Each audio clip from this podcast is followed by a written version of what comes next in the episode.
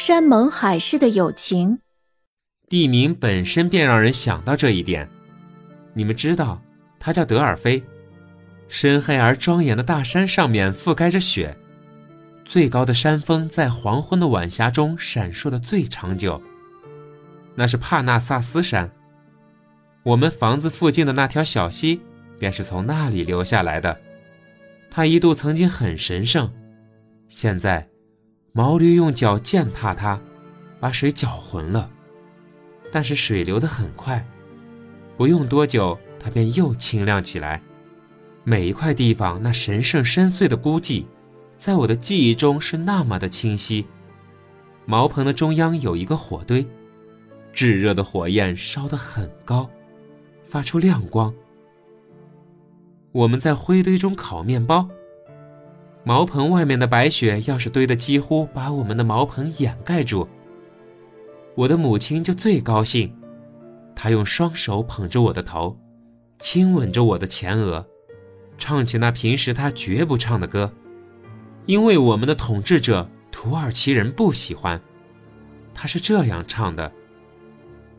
在奥林波斯的山顶上，在矮山林中，有一头老鹿，它满眼是泪，他的泪水，嗯，还有绿的和淡蓝的。一只小鹿从他面前经过。你哪里难受？竟哭成这样，哭出了红的、绿的，嗯，还有浅蓝色的泪。一个土耳其人来到我们镇子上，他带着一群凶狠的野狗来打猎。我要把他们撵出我们的岛去。小鹿说：“我要把他们撵出我们的岛去，赶到深海里。”可是还没有到傍晚，小鹿便被杀死了。还没有到深夜。老鹿又被追逐杀死。我母亲唱这支歌的时候，她的眼便湿了，长眼睫毛上指着一颗泪珠，但是，她躲在一边不让人看见。她转过身去，翻动着火堆里我们的黑面包。